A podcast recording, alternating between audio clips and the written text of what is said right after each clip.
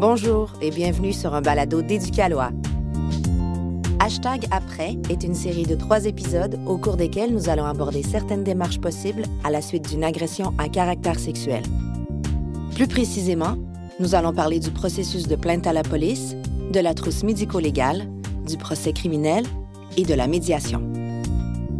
Les récits partagés présentent les expériences de personnes s'identifiant aux communautés LGBTQ. Avertissement. Dans cet épisode, plainte à la police et trousse médico-légale, il sera question d'agression à caractère sexuel, d'intervention policière, de trousse médico-légale et d'intervention médicale qui ne tient pas compte des réalités trans et non binaires.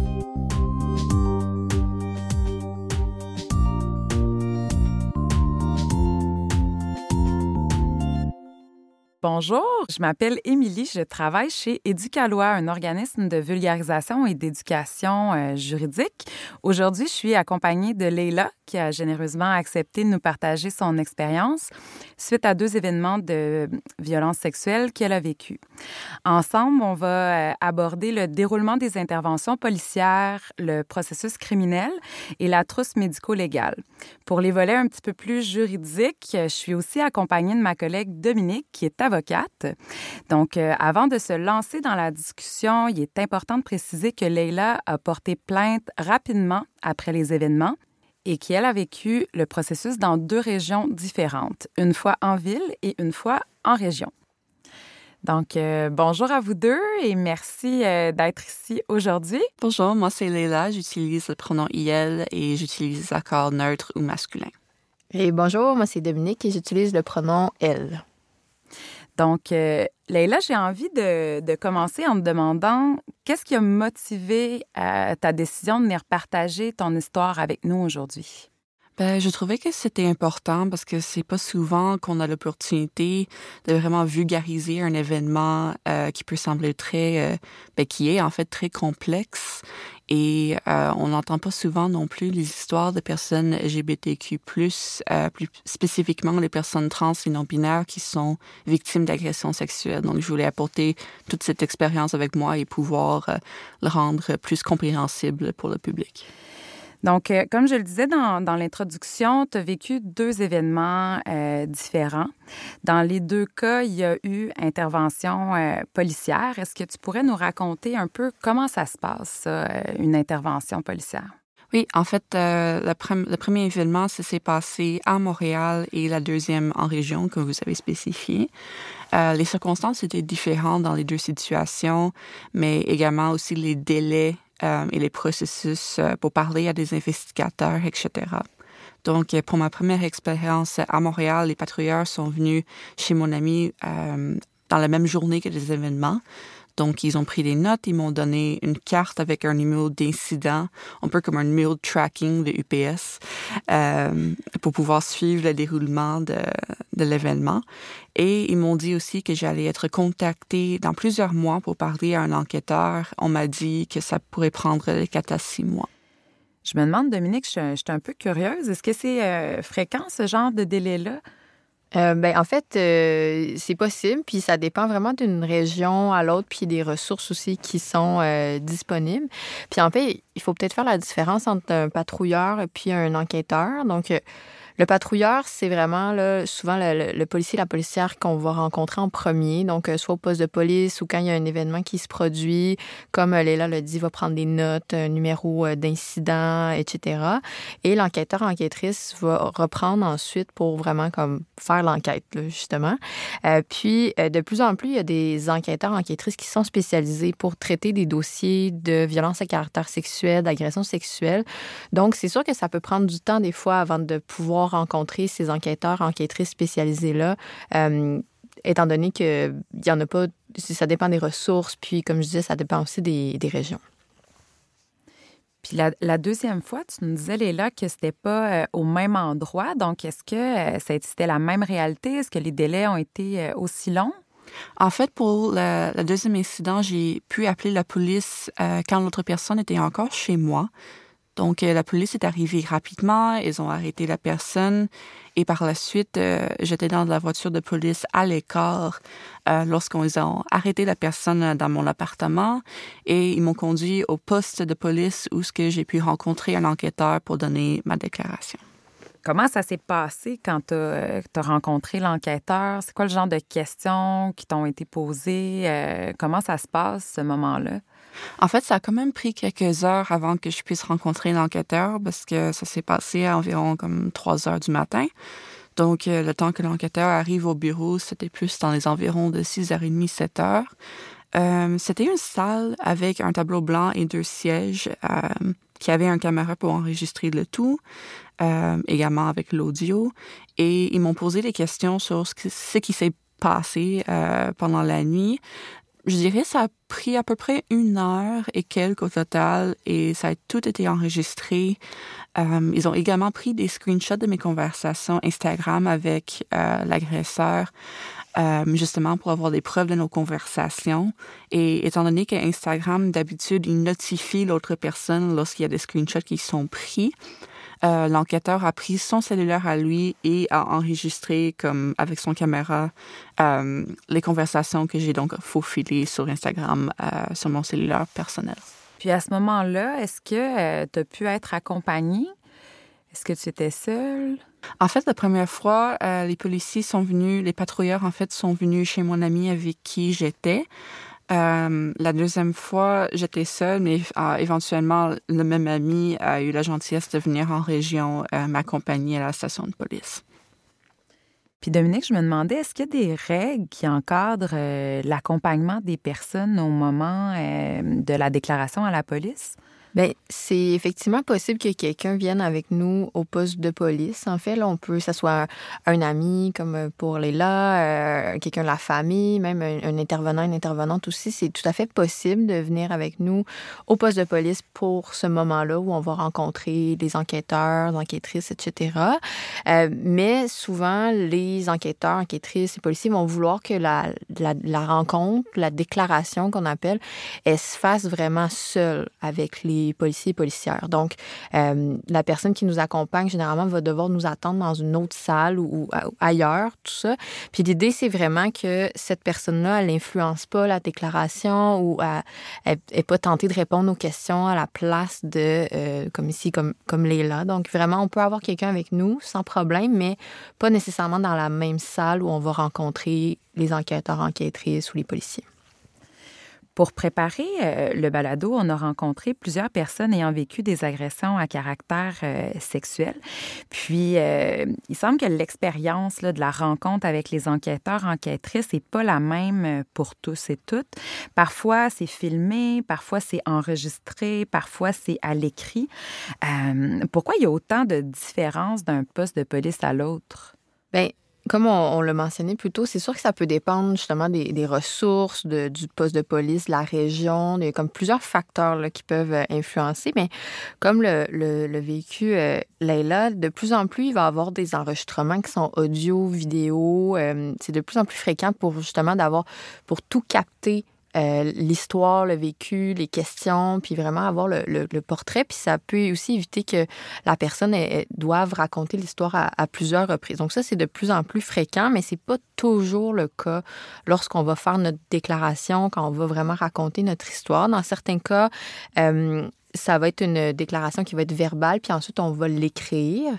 Euh, ou en fait, des fois, ça peut être une, déclaration qui est, écrite par la personne, qui va être signée par la suite. Des fois, c'est verbal et l'enquêteur, l'enquêtrice va l'écrire, puis la personne va signer euh, par la suite. Donc, il y a vraiment différentes façons de prendre cette déclaration-là. Puis peut-être juste petite mention, la déclaration, la fois qu'on va rencontrer puis raconter l'histoire en entier, répondre aux questions, c'est vraiment un moment qui est important parce que ça, ça va un peu suivre le processus par la suite. Donc, si des accusations sont, portées, si la situation sera en procès, ce, cette déclaration-là, elle va être réutilisée puis elle va, elle va être vraiment importante pour la suite euh, du processus. Léla, une fois l'étape de la déclaration euh, passée, est-ce que les policiers policières t'ont expliqué ça serait quoi les prochaines étapes, qu'est-ce qui allait se passer, euh, comment, euh, ça, s'est passé après cette déclaration? En gros, ils m'ont dit que qu'ils allaient faire un dossier sur le sujet et que je recevrais un appel du procureur pardon d'ici trois mois. Ils m'ont donné un peu d'informations sur le processus en général, mais pas énormément de détails et personne m'a vraiment expliqué le délai non plus pour le processus juridique. Euh, heureusement, cet automne, j'ai pu euh, rencontrer le procureur en région euh, et ils m'ont expliqué un peu plus les, détails du processus et ils m'ont avisé une semaine plus tard que la plainte allait en, procès officiellement. Donc, j'ai également pu rencontrer le CAVAC, qui est un organisme qui vient en, qui vient en aide pardon, aux victimes de violences à caractère sexuel. Et j'ai également posé euh, la question sur la durée du processus à mon père, qui est avocat. Et j'ai appris ainsi que le processus peut quand même durer de un à deux ans. Donc, c'est pas quelque chose qui se fait euh, euh, de façon rapide. C'est surtout un marathon comme durée. Oui, c'est intéressant que tu parles de, marathon parce que je pense que des fois, on a, on le sait pas, en fait, combien de temps ça, ça peut prendre. Puis c'est un processus, c'est effectivement vraiment long, on va le dire, là, puis qui, qui a plusieurs étapes, il y a plusieurs personnes qui sont impliquées, puis de plus en plus, il y a des efforts pour que les délais soient, soient plus rapides, que ça, ça fonctionne euh, de, rondement, puis peut-être il y en a qui connaissent euh, ou déjà entendu l'expression « arrêt Jordan », ou c'est comme la Cour suprême qui est venue dire, OK, là, ça suffit, là, les, laisser traîner les, les, dossiers longtemps, on va mettre des, des, limites de temps pour que ça, ça roule, en fait. Mais effectivement, tout ce processus-là entre la plainte puis toutes les différentes étapes, comme tu le mentionnes, Léla, ça peut prendre plusieurs mois, voire des années avant qu'on arrive à, à, la fin du, du processus. Donc, il faut s'armer de patience. Effectivement. Donc, on sait qu'il y a euh, beaucoup de réticence dans la population euh, en général à porter plainte à la police lorsqu'il est question euh, d'agression à caractère sexuel. Puis cette réticence-là est quand même d'autant plus forte dans les communautés LGBTQ+, pour différentes raisons, là, mais notamment la crainte d'être mégenré ou de faire face à certains préjugés. Je sais, Léla, que tu utilises le pronom « yel », puis je me demandais si dans le processus dans tes rencontres avec les policiers, policières, ça avait été respecté. Euh, comment ça s'était passé pour toi? Dans mes expériences, euh, on avait assumé que j'utilisais madame et les pronoms elle, euh, malgré que mon ami avait fait la précision que j'utilisais les pronoms neutres. C'était donc, c'était un processus qui était très ciscentrique, qui n'incluait pas nécessairement les expériences des personnes trans, lorsque ce sont également des personnes non binaires qui euh, traversent de telles épreuves. Encore plus difficile lorsqu'on n'a pas changé nos noms ou notre marqueur de genre dans les documents officiels. Dans le processus médico-légal qui a suivi ton agression euh, avec le personnel de la santé, est-ce que ça a été différent? Non, en fait, sur, le, sur ma carte c'est encore écrit F, donc on, avait tout de suite assumé que j'étais une femme et il n'y avait aucun autre euh, questionnement qui s'est fait de la part du personnel. Pour euh, approfondir un peu la question euh, de la trousse médico-légale, je sais qu'à l'hôpital, tu as fait une trousse médico-légale, puis c'est pas quelque chose qui est vraiment très connu. Puis si tu es confortable, j'aimerais ça que tu nous expliques un petit peu c'est quoi, comment ça se passe, euh, c'est quoi l'objectif de ça? Oui, bien sûr. Euh, donc à Montréal, ça, s'est fait quand même assez rapidement avec euh, une intervenante. D'ailleurs, c'était à l'hôpital Notre-Dame parce qu'ils ont un, département spécial justement qui est dédié aux victimes de, de violence et agression, violence et de type sexuel, pardon. Euh, en région, j'ai quand même dû attendre quelques heures avant qu'un intervenant soit disponible parce que pour eux, euh, c'était pas un intervenant qui était disponible 24 heures sur 24. Euh, donc, euh, dans le fond, ce qui se passe au début, c'est l'intervenant pose des questions et remplit un formulaire avec des informations comme le lieu de l'événement euh, et qu'est-ce qui s'est passé. Euh, au niveau biologique, il y a un test sanguin, donc des prélèvements sanguins qui se fait, des tests d'urine, euh, des prélèvements au niveau de la bouche et des organes génitaux selon la situation. Euh, ça sert surtout à, avoir des preuves euh, de un que tu n'as pas contacté des ETSS euh, si c'était des, des, des rapports qui étaient potentiellement non protégés. Euh, mais ça peut également confirmer au niveau génétique l'identité de l'agresseur. Donc, par la suite, il y a également la possibilité de prendre un plan B, donc un pilule de lendemain, et des médicaments de prévention du VIH. Donc, c'était un régime de 28 jours pour prévenir de contracter le virus. Euh, c'est ça, comme j'ai mentionné également, on vérifie aussi avec les prises de sang euh, les ETSS. Donc, euh, je savais qu'il fallait quand même faire tout ce processus-là rapidement parce que plus que tu attends, plus qu'il y a une dégradation au niveau génétique, puis que les résultats ne risquent pas d'être aussi efficaces et précis. Je me demandais, Dominique, on a combien de temps après les événements euh, pour faire ça? Est-ce qu'on peut faire ça dans n'importe quel hôpital? En, somme, quelles sont les règles qui encadrent le, processus de la trousse médico-légale? Bien, comme euh, Léla l'a mentionné, il faut le faire généralement assez vite, en fait. Donc, euh, normalement, on parle de, maximum cinq jours après les événements, donc après l'agression, parce que c'est pas une question tant juridique, mais plus biologique. Donc, euh, après cinq jours, si on veut avoir euh, des prélèvements, ben, il faut quand même que ça soit euh, récent. On peut quand même faire une trousse médico-légale après les cinq jours, mais c'est que les prélèvements ne seront pas possibles. Mais si on a des besoins médicaux, on veut faire des tests par rapport aux ITSS, par exemple, ça, c'est possible aussi d'y aller après les cinq jours dans ce qu'on appelle un centre désigné. Donc, c'est pas n'importe quel hôpital qui est un centre désigné. Donc, euh, il y a vraiment, comme euh, l'a mentionné Léla, des équipes qui sont formées pour faire ce genre de, procédure-là. Et il y en a partout au Québec, mais c'est pas tous les établissements de santé, c'est pas tous les hôpitaux qui sont des centres désignés. Pour connaître le centre désigné le plus près de, chez soi, on peut, euh, par exemple, appeler à la ligne Info Aide Violence Sexuelle. On peut aussi appeler au 811 pour pouvoir nous diriger, dire c'est lequel hôpital, c'est quel centre de santé qui est le centre désigné de notre région. Puis peut-être aussi, j'aimerais euh, faire un petit ajout sur, euh, sur ce que Léla mentionnait. C'est possible aussi que lors des prélèvements, lors de la trousse médico-légale, les intervenants intervenantes vont prendre les vêtements qu'on portait lors des événements, vêtements, sous-vêtements. L'idée, c'est d'avoir comme des éléments où on peut faire les prélèvements biologiques ou, génétiques. Donc, c'est possible qu'ils conservent les, vêtements qu'on porte euh, aussi, peut-être une, autre petite mention, puis je pense que c'est c'est important de le savoir, même si c'est un, processus qui est légal, médico-légal. Toute la question euh, du consentement aux soins, du consentement à des, examens médicaux va s'appliquer. Donc, euh, on, peut poser des questions si on passe dans ce processus-là. On peut euh, voir c'est quoi les, examens qui vont être faits. On peut souligner qu'il y, a des parties du corps où on ne veut pas être, être touché. Donc, n'hésitez pas à en parler avec les professionnels de la santé qui, qui sont là, aux intervenants, parce que c'est quand même un processus qui est médical, donc on peut consentir, on peut poser des questions par rapport aux différentes euh, procédures.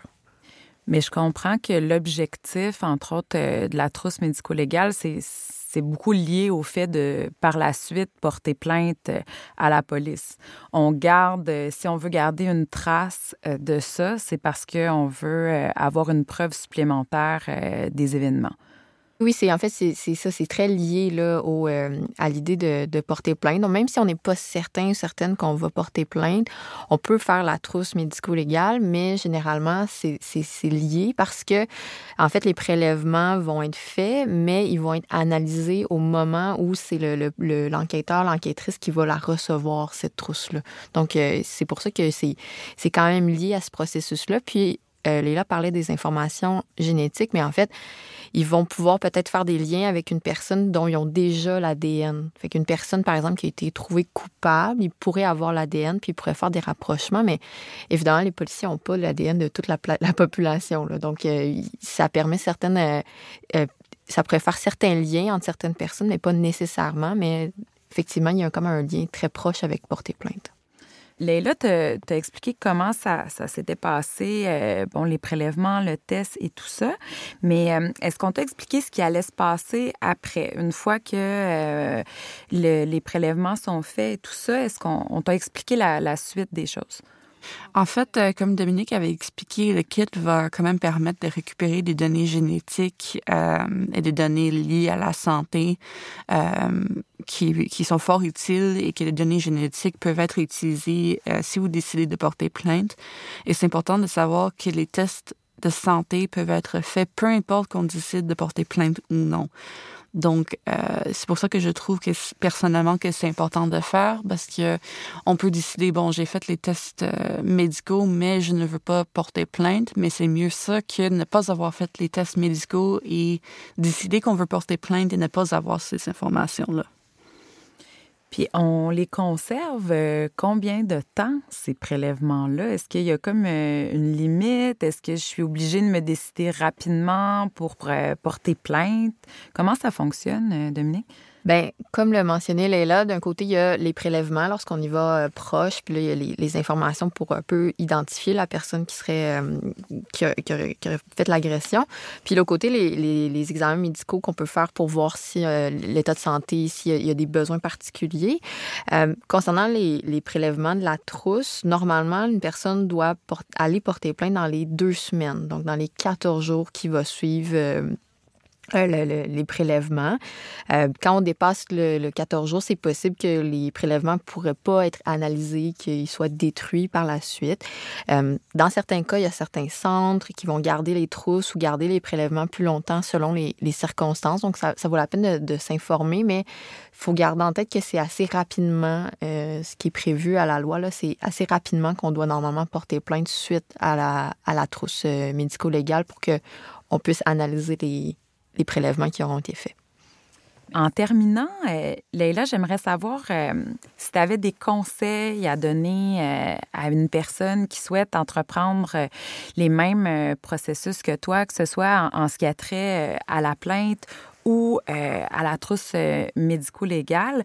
Est-ce que tu aurais des, des, des, conseils, des astuces qui pourraient aider la personne?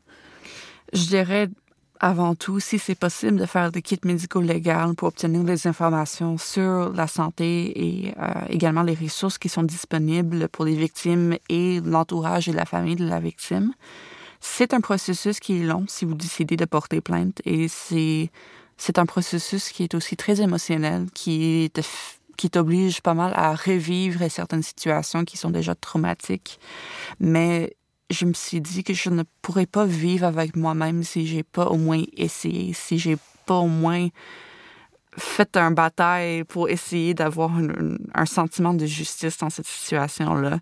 Et je veux dire à toutes les personnes qui écoutent, si vous étiez victime d'agression sexuelle ou de violence à caractère sexuel, votre vécu est valide, votre expérience et la façon que vous gérez vos émotions après un, un événement traumatique, c'est valide et vos identités sont valides. Peu importe comment on vous traitera dans le système juridique, peu importe le, le outcome ou les résultats finaux du processus juridique, vous êtes valide comme personne et vos expériences sont valides, peu importe ce que vous décidez de faire par la suite. Merci beaucoup. Merci Laila. Merci beaucoup. Merci d'avoir été à l'écoute du balado d'Éducalois, série Hashtag Après. Si vous avez aimé ce balado, n'oubliez pas de vous abonner et de le partager dans vos réseaux sociaux. Pour plus d'informations sur cet épisode ou pour trouver plus de contenu sur le sujet, consultez le site educalois.qc.ca ou suivez-nous sur notre page Facebook et sur Instagram. Si vous avez vécu une agression à caractère sexuel et que vous souhaitez obtenir de l'aide, n'hésitez pas à communiquer avec le Centre d'aide aux victimes d'actes criminels ou Interligne ce balado a été produit avec le soutien financier du gouvernement du Québec. Idée originale, contenu, animation et diffusion par Éducalois.